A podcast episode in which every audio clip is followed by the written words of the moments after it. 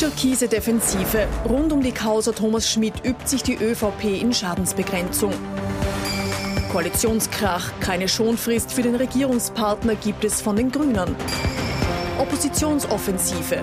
SPÖ, FPÖ und NEOS nehmen die ÖVP in die Mangel.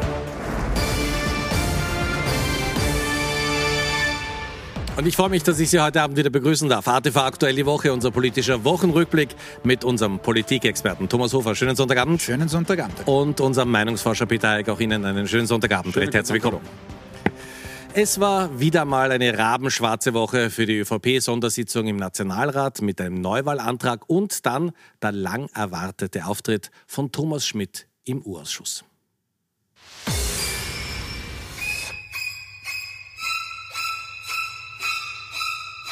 Der Albtraum der ÖVP ist zurück.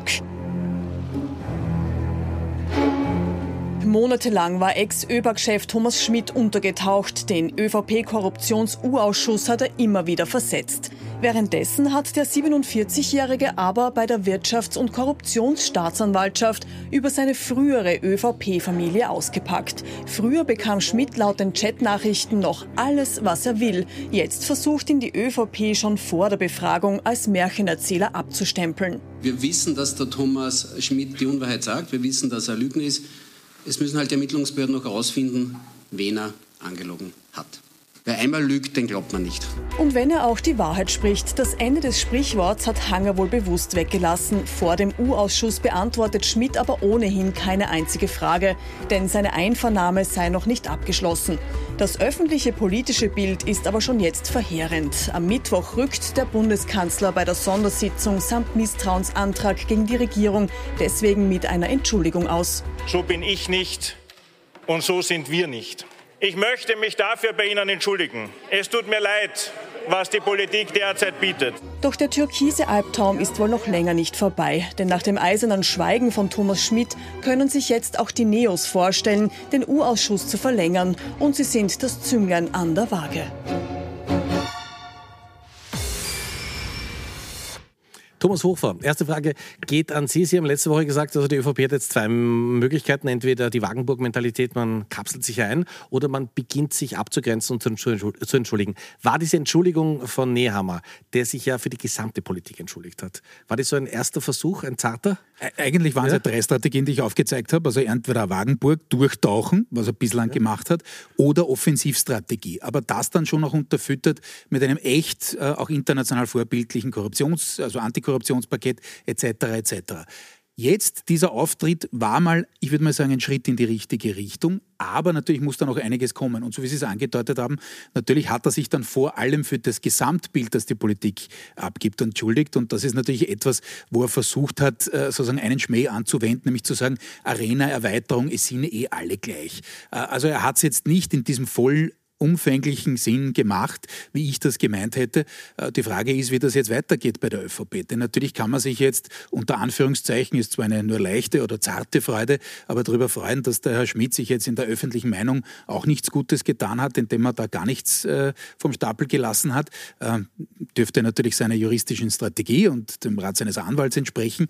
Äh, aber da gibt es vielleicht oder allenfalls eine kleine Verschnaufpause für die ÖVP. Ich bin mir sicher, das kommt wieder. Möglicherweise kommt sogar eben in einer Zeit, Zeit, wo die bis zur Nationalratswahl wohl wichtigste Wahl aus Sicht der ÖVP stattfindet, nämlich die niederösterreichische Landtagswahl.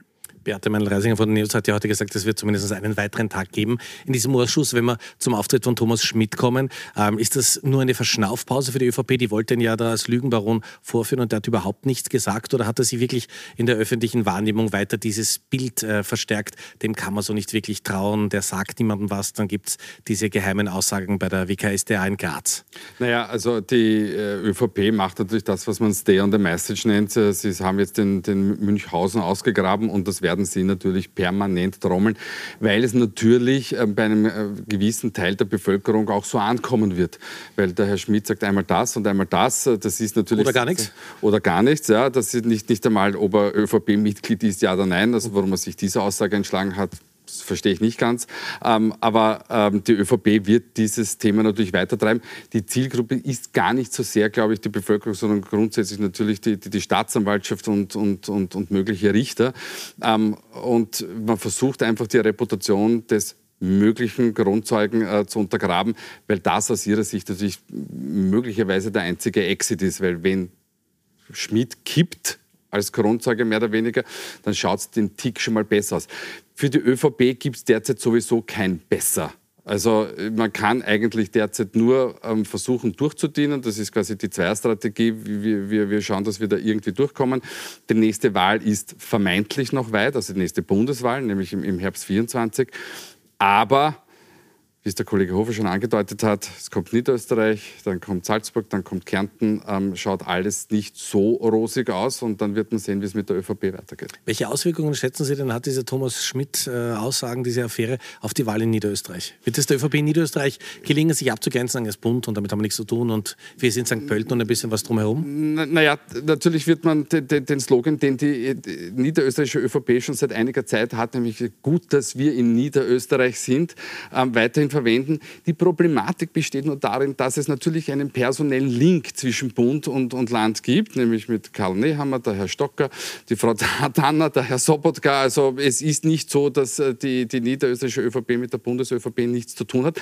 Aber der Vorteil der niederösterreichischen ÖVP ist, Johanna Mikl-Leitner ähm, ist bis dato nicht mal ansatzweise irgendwie vorgekommen. Das ist der erste Punkt. Der zweite Punkt ist, äh, die äh, Konkurrenz ist nicht rasend stark aufgestellt. Und der dritte Punkt ist, die Wähler und Wählerinnen unterscheiden immer sehr deutlich zwischen den einzelnen Wahlebenen, also Bund, Gemeinde oder, oder Landeswahl. Und möglicherweise kommt da die ÖVP mit einem blauen Auge davon ähnlich wie in, ähm, in Tirol, nur auf etwas höherem Niveau. Ähm, wir werden sehen, ob das dann auch tatsächlich eintritt. Also ich glaube auch, äh, wo wir, wo wir d'accord sind, ist das, dass ich auch glaube, dass die niederösterreichische ÖVP auch kampagnentechnisch stark genug aufgestellt ist, um ein Minimalziel zu erreichen. Und das ist ein Wert von rund 41,7, je nachdem wie die Mandate fallen. Das ist nämlich die Mehrheit in der Regierung, also der fünfte Regierungssitz. Aber was ich etwas kritischer sehe, jetzt aus Sicht der, der niederösterreichischen ÖVP, ähm, ist die Frage, wie sehr man da in der Defensive ist. Es gibt, zumindest schreibt das mal die Kronenzeitung auch, ähm, durchaus Überlegungen, zum Beispiel dem Herrn Kurz nahezulegen, dass er seine Parteimitgliedschaft ruhen stellt etc. Also man weiß schon, dass das auch heftig aufschlagen kann. Jetzt weiß ich nicht, was die Strategie der äh, Oppositionsparteien im U-Ausschuss ist, aber natürlich gibt es da schon den einen oder anderen Chat, auch der Landeshauptfrau, nämlich aus dem Claude Müller-Handy oder deren Auswertungen,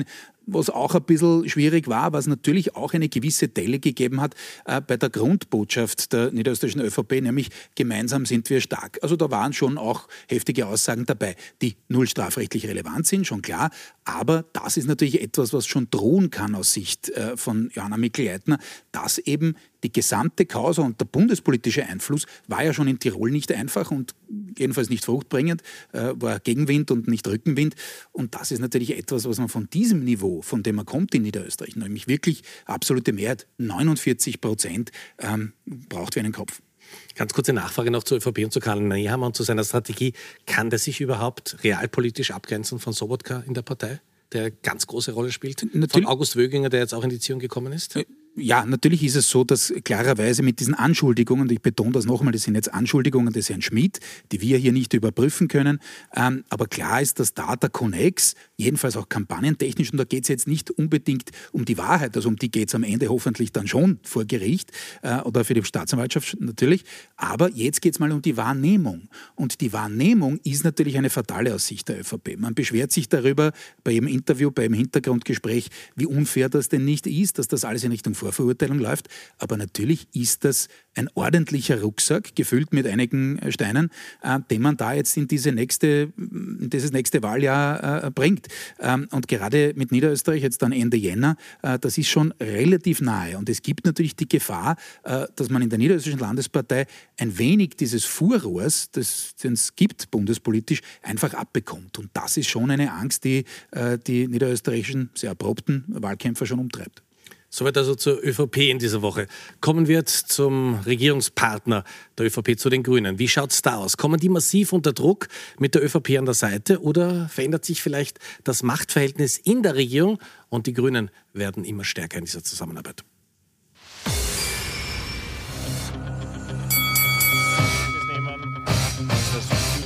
Der Kampf ist eröffnet. Nachdem die ÖVP in der Defensive feststeckt, gehen die Grünen in die Offensive. Justizministerin Alma Sadic schaltet wegen des türkisen Koalitionspartners sogar den Verfassungsgerichtshof ein.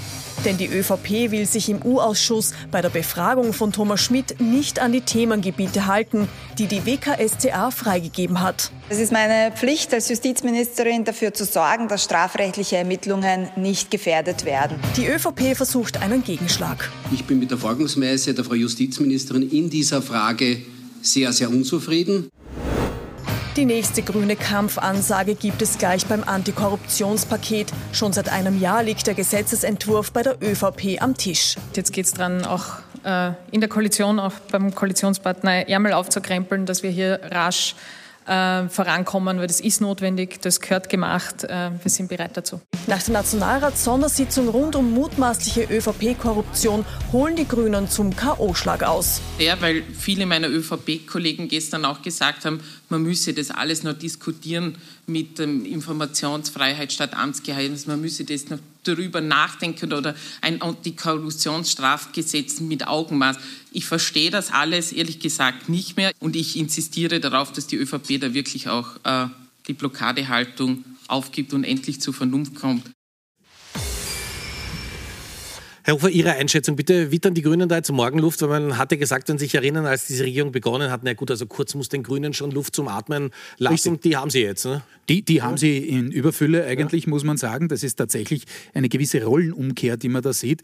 Am Beginn der Koalition war es so, dass äh, die ÖVP teilweise die Grünen ja auch in den Regierungsverhandlungen fast gedemütigt hat. Also das war äh, kaum mehr mit anzusehen äh, und zog sich über mehrere Themen hinweg. Ähm, das, was bei den Grünen jetzt, glaube ich, schlagend ist und was das Zentrale ist, natürlich fährt man eine Doppelstrategie. Wir haben gerade die Frau Tomaselli, also die Ausschussvorsitzende von Seiten der Grünen, aus der Grünen Fraktion gesehen, ähm, die natürlich immer diese Rolle gespielt hat, dass sie versucht, das, was vom Pfeiler der Positionierung der Grünen in Richtung Antikorruptionspartei, äh, saubere Politik irgendwie noch da ist. Weil natürlich leidet man da auch an der grünen Basis darunter, dass man der ÖVP jetzt nicht die Stange halten muss inhaltlich, aber in der Koalition bleibt, ähm, dass das halbwegs glimpflich ausgeht. Deswegen äh, war ja auch Treppenwitz der Geschichte, die Grünen ähm, eher äh, für, das, äh, für das Fortsetzen des Urschusses und die Neos dagegen. Also auch, kommt auch nicht alle Tage vor. Und auf der anderen Seite nutzt man eben genau diesen Freiraum, den man in der Regierung hat, aus. Also so toll und so ein großer Spielraum, wie die Grünen ihn derzeit haben, den werden sie nie wieder bekommen. Wenn sie jetzt dann irgendwann, möglicherweise ist ja auch nicht sicher, in einer Dreier- oder gar Vierer-Konstellation äh, wieder in einer Regierung sind irgendwann, äh, nationalratsmäßig, ähm, dann, ist die dann ist die Frage äh, sozusagen, kann man das überhaupt ausnutzen? Da gibt es dann nicht mehr nur einen Kronprinzen, in dem Fall jetzt den Herrn Kogler mit äh, seinen Ministerinnen und Ministern, ähm, sondern da gibt es mehrere. Und deswegen kann man jetzt deutlich mehr machen mit einer sehr, sehr geschwächten ÖVP, die auch mit sich machen lassen muss, als das in der Zukunft der Fall sein wird. Und das ist, glaube ich, der Hauptgrund, warum er in der Regierung bleibt. Aber es ist ja nicht nur Nina Tomaselli, die diese Doppelrolle spielt. Sigi Maurer, äh, im Parlament aufgetreten, hat die FPÖ in einer, einer, recht kernigen Rede an den Finanzskandal in Graz erinnert, hat äh, die SPÖ an das Thema Wien Energie erinnert und gibt jetzt an diesem Wochenende in den Oberösterreichischen Nachrichten ein Interview und sagt er doch, dass sie nicht die Erziehungsberechtigte der ÖVP ist. Äh? Ja, eh nicht. Ja. Äh, das ist schon richtig. Nein, wird es kerniger. Und natürlich versuchen die Grünen, aber nicht nur die Grünen, äh, sich vorzubereiten auf den nächsten Wahlkampf. Das heißt jetzt nicht, dass man gleich die Reißleine ziehen will bei den Grünen. Ich habe es gerade erklärt, warum das nicht so ist, weil sie natürlich, solange sie was umsetzen können aus, aus ihrem Programm, vor allem klimapolitisch, äh, werden sie, glaube ich, in der Regierung bleiben. Außer sie fallen in den Umfragen vom Kollegen Hayek und anderen dramatisch zurück. Na, dann wird es irgendwann in der Basis äh, auch einmal ein bisschen eng, das ist schon klar. Aber natürlich denken jetzt alle Parteien, nicht nur die Grünen, aber auch die Grünen, vom Ende her die ganze Geschichte. Das heißt, nächster Wahltermin, wie muss ich mich jetzt positionieren? Und deswegen werden wir jetzt die Frequenz an Wahlreden schon langsam erhöht bekommen. Und äh, solche Aussagen sind natürlich auch schon dem geschuldet. Völlig klar, natürlich müssen die Grünen schauen, dass sie dann nicht zu viel abbekommen an dem, was äh, eben da an der ÖVP äh, derzeit jedenfalls meinungstechnisch hängen bleibt. Wir müssen jetzt auf jeden Fall den Meinungsforscher fragen. Wie schaut es denn aus? Also ist jetzt die Mehrheit der Österreicher und Österreicherinnen für Neuwahlen oder nicht? Ähm, nein. Also besser gesagt, jein. Also gut. Wie üblich. Die, die Meinungsvorschau, ja. entweder nein, ja, aber oder jein. Aber ja. wir sehen es jetzt gerade im Insert. Ja. Also derzeit haben wir 44 Prozent, die sagen, die, soll, die Regierung soll weiterarbeiten ähm, und äh, 39 Prozent, die sagen, ähm, die Regierung ähm, soll äh, bitte in Neuwahlen gehen. Und äh, man sieht, dass das die ganze Zeit eigentlich hin und her pendelt. Ähm, in früheren Zeiten hatten wir immer während der Legislaturperiode, egal bei welcher Regierung, 75 Prozent, die gesagt haben, weiterarbeiten. Jetzt ist es natürlich ein ganz, ganz anderes Umfeld. Umfeld, äh, wir haben eine Regierung, die deutlich mehr unter Druck steht ähm, als Vorgängerregierungen, nämlich eben was das Thema äh, Korruption betrifft. Ähm, trotz alledem äh, hat sich bei der Bevölkerung breit gemacht, dass es auch möglicherweise nichts bringt, hinten nach noch zu wählen, weil ja, wer weiß, was kommt. Aber 44 Prozent ist keine Mehrheit, die sagt, auf jeden Fall weitermachen. Ne? Ja, aber ja. Das ist ja, machen wir es einfach. Es ist der Regierung eigentlich vollkommen egal, ähm, ob äh, ähm, es eine Mehrheit dafür gibt, die sagt Neuwahlen oder nicht, weil die Regierung bestimmt darüber, ob es Neuwahlen gibt. So, und jetzt haben wir uns natürlich noch angeschaut, die, die, die unterschiedlichen Wählergruppen. Da kommt natürlich ein wenig überraschendes Ergebnis heraus, ähm, nämlich die, die ÖVP-Wähler sind natürlich massiv dafür, dass die Regierung weiterarbeitet, während die freiheitlichen Wähler ähm, äh, dafür sind, dass natürlich sofort gewählt wird. Ähm, die sozialdemokratischen Wähler sind mehrheitlich auch dafür, dass gewählt gewählt wird. Ähm, die Grünen haben wir jetzt da nicht dabei. Da ist auch ganz klar, dass die Mehrheit ähm, dafür, dass die Regierung im Amt bleibt. Also da gibt es natürlich eine ganz, ganz klare Trennlinie. Aber wie gesagt, deswegen haben wir hier auch schon des Öfteren nicht gewarnt, aber, aber doch äh, zumindest darauf hingewiesen, dass es nicht besser wird. Und das ist ja eben, was die Opposition die ganze Zeit sagt. Alles andere ist besser, was jetzt ist. Und ich behaupte, Nein, ähm, es ist überhaupt nicht gesichert, dass hinten nach was Besseres kommt, schon gar keine stabilere Regierung. Insofern würde ich mal dafür plädieren, dass diese Regierung ähm, weitermacht. Ähm, abgesehen davon, wir können sowieso nicht bestimmen, das bestimmt die ÖVP, die Grünen oder der Bundespräsident, aber der wird das nicht ändern. Und wenig überraschend sehen, dass die Neos, die FPÖ und die SPÖ ein bisschen anders als Sie. Selbstverständlich. Das haben wir in dieser Woche im Parlament gesehen. Pamela Rendi-Wagner von der SPÖ in der Nationalratssitzung. Klammern Sie sich nicht länger an Ihre Regierungsfunktionen und Posten. Haben Sie keine Angst vor den Wählerinnen und Wählern? Wir wissen das. Die ÖVP hat ein Korruptionsproblem und ist vielleicht ein Korruptionsproblem. Sie machen weiter wie bisher. Abschütteln der Verantwortung, Kindesweglegung, Abputzen, Ablenken. Herr Nationalratspräsident, schauen Sie her, ich habe Ihnen etwas mitgebracht. Das kommt aus dem Fußball. Das ist die rote Karte für Sie, für die Art und Weise, wie Sie Politik machen. Herbert Kickl kennt die Bühne natürlich und hat das ausgenützt und hat dem Parlamentspräsidenten die rote Karte gezeigt. Also ist das schon Beginn des Wahlkampfs eigentlich, den wir da sehen? Ja, ja ich habe es ja. vorhin gerade gesagt, das ist natürlich der Wahlkampf und aus Oppositionssicht, na, was soll man sonst machen? Natürlich ist äh, aufgrund der aktuellen Nachrichtenlage auch der Stimmungslage im Land. Denn ich erinnere schon daran, auch wenn wir jetzt da in dieser Sendung viel natürlich und klarerweise auch über äh, Chats und, und die Aussagen des Herrn Schmidt reden etc. und die Folgewirkungen, ist ganz wesentlich. Aber wir dürfen nicht vergessen, welche Krisen es da sonst noch gibt. Äh, Energiekrise, äh, Teuerungswelle etc. All das geht geht natürlich der Bevölkerung sehr nah. Und natürlich versucht das eine Opposition, die es jetzt nicht beweisen muss, dass sie es besser kann. Äh, ist die Frage, ob sie es besser könnte, ja, äh, will ich mich nicht festlegen, klarerweise. Aber ähm, will die das ausnutzen? Das ist ja logisch. Gut, und der Herr Kickel kann sein Geschäft. Äh, das mit der roten Karte, ja, äh, typisch würde ich sagen. Äh, das, das kann er, die Zuspitzung. Äh, gab wieder eine historische Zuspitzung, die ich nicht so toll gefunden habe in Richtung Ceausescu. Also ich bin wirklich der Meinung, dass wir da schon ein bisschen die Kirche im Dorf lassen sollten und dann historische Vergleiche machen sollten, wenn sie auch wirklich passen und nicht mit jenseitigen Diktatoren, der war ein Massenmörder. Ja. Ähm, aber gut, äh, sei es drum, ähm, auch das haben wir öfter schon besprochen, aber es ist völlig logisch noch einmal, äh, dass alle Oppositionsparteien versuchen, diese Schwächephase äh, die dauert ja schon ein, eine Zeit lang an jetzt, jedenfalls der ÖVP, aber auch gesamthaft der Regierung natürlich auszunutzen. Aber Herr Eick, hat die Regierung momentan und vor allem die ÖVP überhaupt die Hände frei, sich um diese drängenden Probleme, Inflation, Teuerung der Energiepreise und so weiter und so weiter, um das auch überhaupt zu kümmern? Man hat das Gefühl, vor allem die ÖVP ist damit beschäftigt, äh, irgendwie aus diesem Korruptionssumpf zumindest mal wieder aufzutaufen. Man müsste es ja umgekehrt denken in Wirklichkeit ähm, von, von, der Regierungsbank her. Man müsste sagen, das, das, das, Thema Korruption, das ist jetzt da, so what? Ähm, äh, die, die, die, die Staatsanwaltschaft kümmert kümmert sich darum und dann sollte man die, die, die Gelassenheit haben und das wirklich ähm, auch wirklich meinen, was man sagt, nämlich die, die, die, die, die Staatsanwaltschaft, äh, die Institutionen sollen ermitteln und ich kümmere, kümmere mich tatsächlich um, um jene Themen. Abgesehen davon, äh, eine Regierung kommt dem sowieso nicht aus, weil man ist ja permanent gefordert, hier etwas äh, zu, zu liefern. Ähm, und wie es der Kollege ähm, Hofer schon gesagt hat, also dass das Thema Teuerung, insbesondere was die, die, die, die Gasversorgung ähm, der einzelnen Haushalte betrifft ähm, oder natürlich was die Teuerung betrifft, gegen die schwer nur etwas zu machen ist, weil das ist natürlich ein, ein internationales Thema. Ähm, da, da, ist es ganz, ganz schwer, ähm, hier entscheidend einzugreifen. Aber ähm, man ist trotzdem gefordert und da muss man das, das, einfach, man muss sich um seine Arbeit kümmern und das andere Thema nicht zur Seite schieben, aber dort nicht die, die, die Hauptaufgabe oder die, die ganze Kraft hinlenken, sondern einfach die alltägliche Arbeit abarbeiten. Es bleibt eh nichts über. Und dann kommt natürlich noch was dazu, weil das Leben so ist, wie es ist. Halloween-Nacht in Linz. Sie haben sicher diese Bilder gesehen. Viele Menschen in Österreich waren sehr, sehr schockiert, als sie das gesehen haben. Jugendliche haben sich eine wahre Straßenschlacht mit der Polizei in Linz geliefert. Das hat äh, mehrere Stunden lang gedauert. Und wir sehen hier die Bilder von der Halloween-Nacht in Linz. Und Herr Hofer, das ist natürlich wieder Wasser auf die Mühlen für die FPÖ. Ganz genau so ist es. Äh, dieses Thema war an sich schon da, also das Thema Migration, Asyl. Ähm, das war da davor schon aufgrund dieser Zahlen, aufgrund auch der Zelte, die wir äh, vor der äh, kurzen Pause, die wir gemacht haben, da angesprochen haben. Ähm, das ist etwas, was der FPÖ natürlich zu Pass kommt. Die ÖVP ist vor allem bei weitem nicht mehr in der Situation des Jahres dann 2017, als eben ein Sebastian Kurz, der sich innerhalb seiner eigenen Regierung, damals noch rot-schwarz, ganz anders positioniert hat als die eigene Partei. Äh, das heißt, da kann man nichts aufglauben. Das ist etwas, was der ÖVP nicht nutzen wird, sondern eben ganz sicherlich der FPÖ.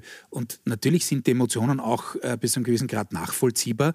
Ähm, gab genügend Medienberichte und das befeuert es natürlich noch einmal und es war schon 2015, wenn Sie sich erinnern, bei der damaligen Krise so, ähm, dass so einzelne Geschichten wie zum Beispiel die Silvesternacht in Köln einfach zu einem Symbol geworden sind für etwas. Und da kann die FPÖ jetzt natürlich reingehen äh, und das, das äh, unter Anführungszeichen toll nach Hause spielen. Ähm, und ich gehe auch davon aus, ehrlicherweise, schauen wir mal, wie die Entwicklungen jetzt bei all den Themen, die wir beide angesprochen haben, ähm, weitergehen, aber dass die FPÖ auch umfragetechnisch dann noch einmal steigen wird, äh, vielleicht einmal auf Augenhöhe kommt mit der SPÖ oder sogar mehr als das. Ähm, also äh, das ist jetzt nicht einfach. Kollege Hayek hat es gesagt, sind internationale Entwicklungen.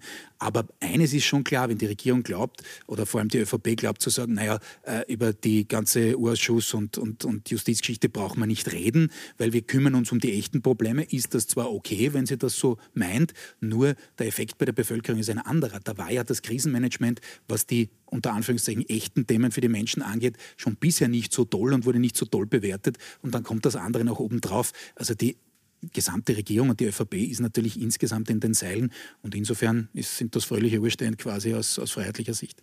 Sie haben die Umfragen angesprochen und die FPÖ. Bei der FPÖ gab es immer so mal die Frage mit der Bekennerquote, also wie viele Leute bekennen sich in Umfragen, dass sie die FPÖ wählen und tun es dann tatsächlich.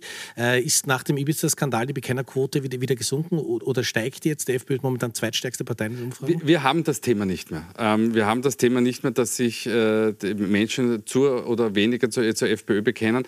Das hat sich auch durch die die Online-Umfragen verbessert. Das ist Methodik, ja. Von der Methodik her, genau. Ähm, also das ist derzeit nicht unser Thema. Und wie man sieht, die Freiheitliche Partei steigt seit geraumer Zeit kontinuierlich, gar nicht in großen Schritten, sondern in sehr kleinen Schritten und hat sich auf sehr, sehr leisen Sohlen an die Sozialdemokratie herangeschlichen und wird derzeit äh, als, als Mittelpartei bei plus minus 25 Prozent eingeschätzt. Und wir sind schon am Ende der Sendung angelangt und kommen jetzt wie gewohnt zu den Top und Flops in dieser Woche. Wer ist in dieser Woche besonders positiv aufgefallen und wer hätte es durchaus besser machen können? Wir haben Thomas Hofer und Peter Eick, die beiden Herren, getrennt voneinander gefragt. Sie sind schon die Ergebnisse. Herr Hofer, Sie greifen zum Mikrofon. Ja, wie immer. Geht's, ja? Äh, ich drehe mich immer vor. Ja? Äh, tut mir leid. Ähm, also äh, Top der Woche ist äh, der Verfahrensanwalt im Urausschuss, Wolfgang Pöschl.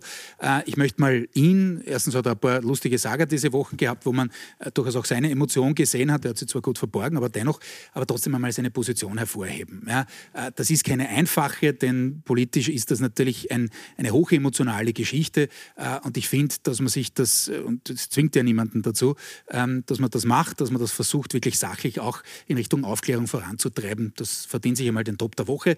Flop der Woche, André Heller, aufgrund dieser aus meiner Sicht unfassbaren, manche finden das lustig, aber gut, ähm, unter Anführungszeichen potenziellen Fälschungsgeschichte, das, was da diesen Bilderrahmen angeht, ähm, finde ich bemerkenswert die äh, Erklärungsversuche äh, des anerkannt großen Künstlers André Heller.